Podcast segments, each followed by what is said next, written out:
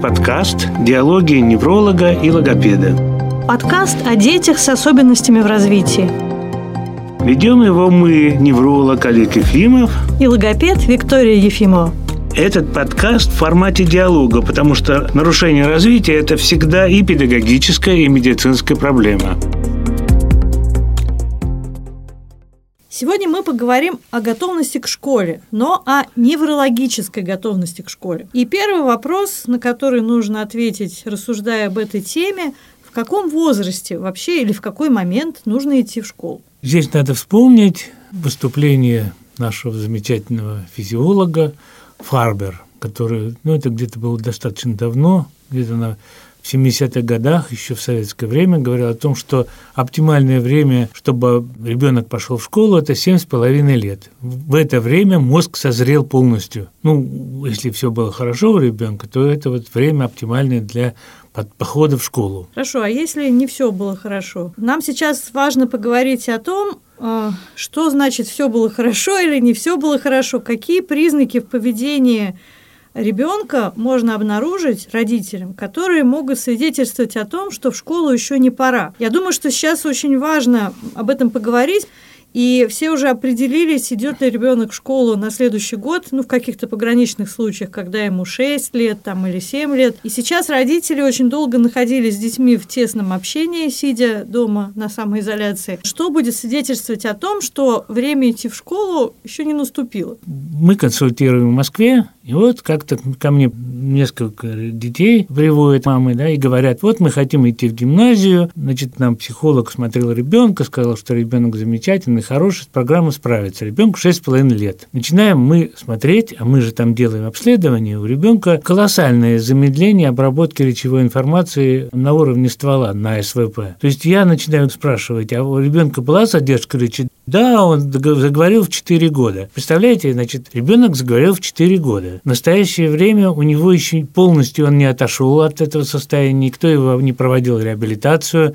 У него эта задержка, она есть. И родители хотят этого ребенка отдать в гимназию только потому, что вот, ну, им так очень хочется, и психолог сказал, что вот ребенок созрел, и он там цвета знает, и буквы, и цифры. Просто здесь важно отметить, что готовность к школе – это далеко не только интеллектуальное развитие развития ребенка. Конечно. Более того, школьники с э, трудностями в обучении, там 8-10 лет, которые приходят к нам на диагностику, мы проводим им тест Равена, который прогрессивная матрица Равена, которая оценивает их невербальный интеллект. И очень часто, к вообще безумному удивлению родителей, оказывается, что у этого двоечника интеллект выше среднего или вообще особо высокоразвитый интеллект. Наши врачи даже сказали, а точен ли тест, почему так много хороших результатов у детей с трудностями в обучении обучения. Так вот, дело-то в том и есть, что вот интеллект, способность строить какие-то логические связи, анализировать невербальную информацию, это у ребенка работает нормально. Но в условиях обучения в классе, где много других детей, если у ребенка есть определенные дефициты неврологические, он не может быть успешным. Да, давайте сейчас подумаем, какие дефициты. Это прежде всего обработка речевой информации, да? Ну, вообще слуховой информации. Слуховой потому информации, что в школе да. все-таки по-прежнему процентов 80 информации нужно воспринимать на слух. Да, учителя плохо говорят, классы шумные, в классе всегда уровень 55-60 децибелов, и количество детей достаточное, там 25-30 человек сидит в классе, поэтому тяжело ребенку, если у него были хотя бы какие-то нарушения речевой функции.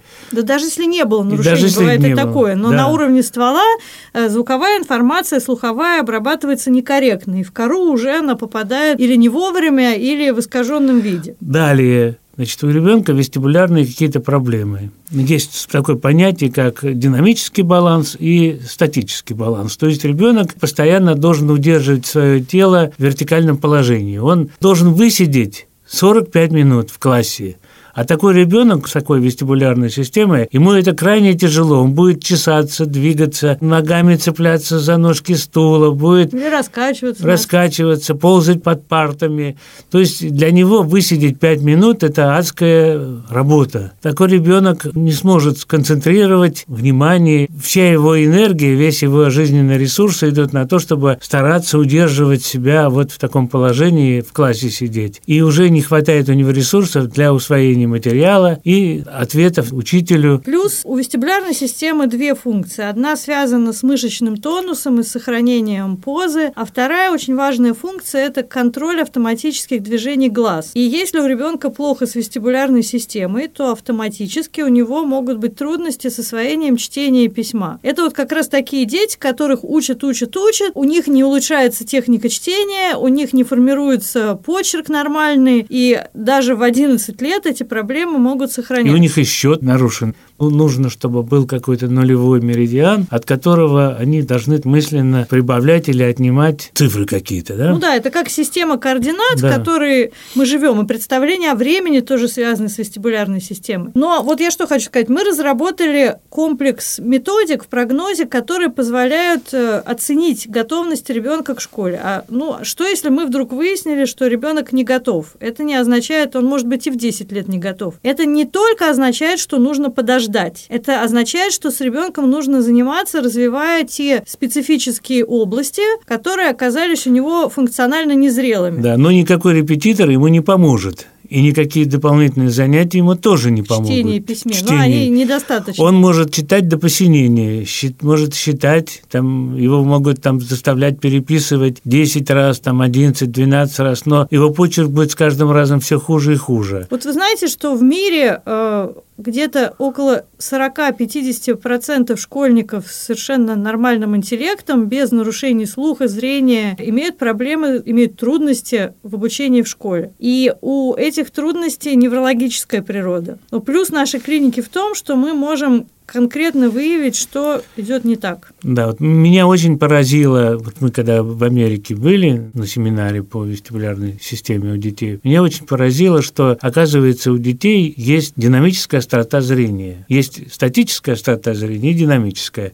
Наши, по-моему, офтальмологи и неврологи об этом даже понятия не имеют, не говоря уже про учителей. Я пыталась искать э, на русском языке, но под динамической остротой зрения у нас подразумевается, что это смотрение на движущиеся предметы, но это не то. Да, а дело здесь вот в чем. Ребенок сидит на первой партии в классе, потому что, ну вот он отстающий ребенок, его посадили, чтобы он все усваивал на первую парту. Ему надо списывать с доски. Он поднимает голову, опускает голову, но когда он голову поднимает, у него зрение падает на 4-5 строчек. Это у него дисфункция вестибулярной системы и нарушенная динамическая острота зрения. Когда его смотрит офтальмолог в специальном кабинете, у него зрение хорошее, все он видит хорошо. Но когда вмешивается вот эта вот динамика, то его зрение резко падает, и он уже не может списать с доски правильно. Ну да, получается, что он допускает глупые ошибки, как говорят учителя и родители. Я бы хотела еще поговорить немножко о том, что могут заметить родители. Очень часто родители э, относят какие-то моменты в проявлениях ребенка к особенностям его личности. Например, они говорят, он не любит рисовать, у него другой склад характера, или он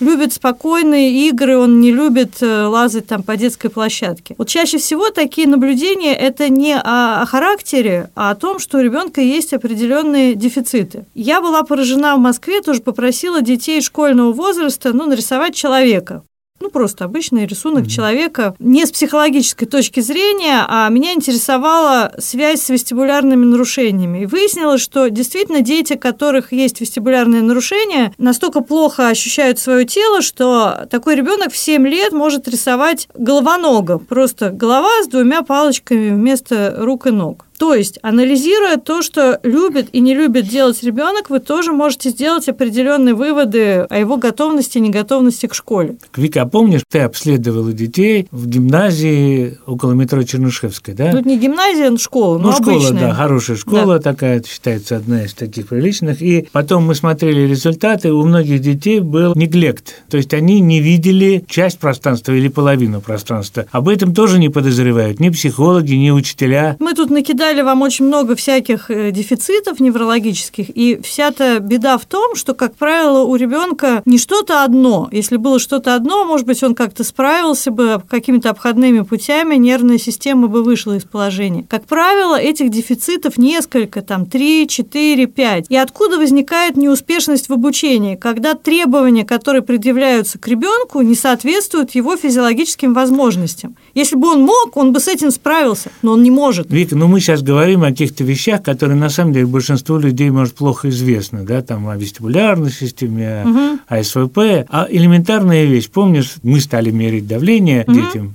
и оказалось, что у, практически у большинства школьников давление было просто вот никакое, там 50, 70 на 50, там 80 на 60, то есть дети не могли с таким давлением поддерживать уровень работоспособности, ну, достаточно длительное ну, время. Ну да, и хватало, наверное, там на первый урок или на полтора да. урока. Об этом же никто вообще не догадывается, ни родители, ни педиатры, ни учителя. Дети истощаются ко второй, к третьей четверти уже весной они никакие. Давай теперь перечислим, какие обследования входят в комплекс э, для оценки готовности мозга ребенка к школе, его физиологической зрелости. Прежде всего, это, конечно, АСВП. Акустические стволовые вызванные, вызванные потенциалы, методика, оценивающая качество проведения слуховой информации структурами ствола мозга. Да, во всем мире есть такое представление, что у детей, у многих есть нарушение центральной переработки слуховой информации. В нашей литературе этого нет. Ну, я не имею в виду прогнозовскую, а ни в учебниках неврологов. Да, в англоязычной литературе с 94 -го года этот термин да. используется, и все логопеды вот с которыми просто я разговаривала в Америке, э, знают об этом, это такой общеупотребимый А у нас термин. это просто даже понятия нет. Ни наши педагогические, ни логопеды, ни врачи об этом понятия не имеют. А это практически у большинства детей есть, у школьников, это нарушение в той или иной степени. Значит, АСВП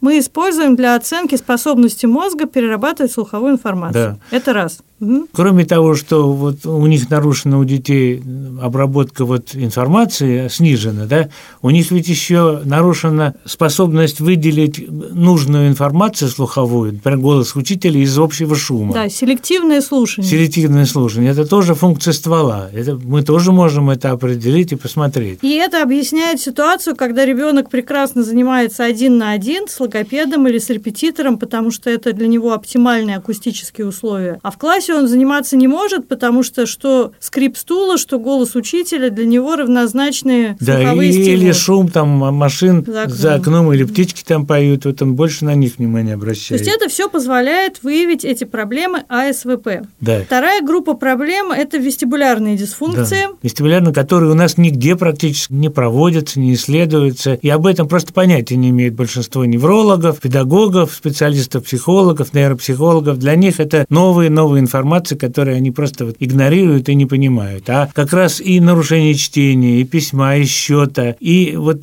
путает, когда ребенок лево-право. Обычно это все спихивают на полушарие, полушарие. да, что левое полушарие, правое полушарие, хотя это, так сказать, межполушарная связь созревает только в 14-15 лет. А у детей это вообще совершенно другая ну, тема. Значит, по вестибулярной системе это два исследования. Вестибулярные миогенные вызванные потенциалы или ВМВ ВП и второе исследование – это оценка поствращательного нестагма с электроакулограммой. Да, это вот то, что делала Айрис, и то, что делают нормальные специалисты по сенсорной интеграции. Да, которые... когда ребенка крутят, и потом смотрят да. Э, его движение глаз, сейчас. Сейчас это очень модная тема. У нас в России, кому не лень, все занимаются сенсорной интеграцией, но этого они не делают. Они только рассуждают, что вот там Нет, у нас… ну кто-то делает, но у нас это обследование точнее, потому что мы используем приборы, а не да просто секундомером глаза и, смотрят. И следующее исследование, которое обязательно нужно делать, это УЗДГ, потому что нарушение кровоснабжения у детей очень часто и очень массовое особенно нарушение венозного оттока. То есть УЗДГ или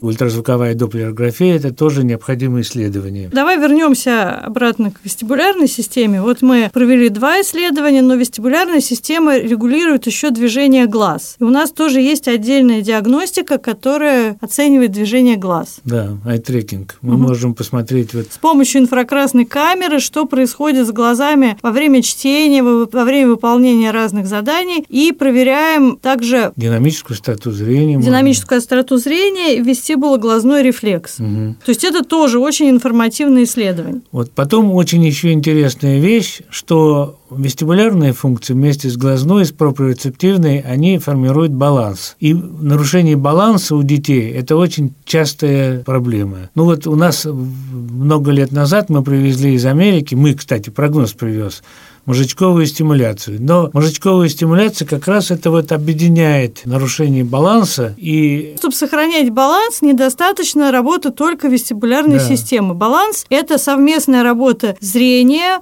проприоцептивной системы, мышечно-суставной, тактильной и вестибулярной. И, вестибулярной. Да. и у нас тоже есть отдельный вид диагностики, который проверяет, как мозг умеет обрабатывать информацию, поступающую сразу от нескольких сенсорных систем. Прибор пастурограф, пастурограф. или стабилограф. Да, пастурограф – это разработка НАСА, и мы очень давно используем этот прибор, и очень много интересных вещей мы можем видеть. Например, там приводят девочку, которая занимается балетом там 6 лет уже, да, и у девочки эти нарушения в школе трудно ей учиться. Мы, когда проводим исследования на пасторографе, мы видим, что у девочки плохой баланс. Статический, статический потому что баланс бывает динамический и статический. Да, то есть движение она все прекрасно выполняет, и ФУИТ, и все там необходимые а требования. А просто спокойно сидеть или стоять не может. Да, и поэтому у нее в школе трудности. Вот, и, или мальчика приводит, папа говорит, вот, пять лет хоккей мальчик занимается, хороший у него способный хоккеист, но в школе у него двойки сплошные, он не может высидеть пять минут.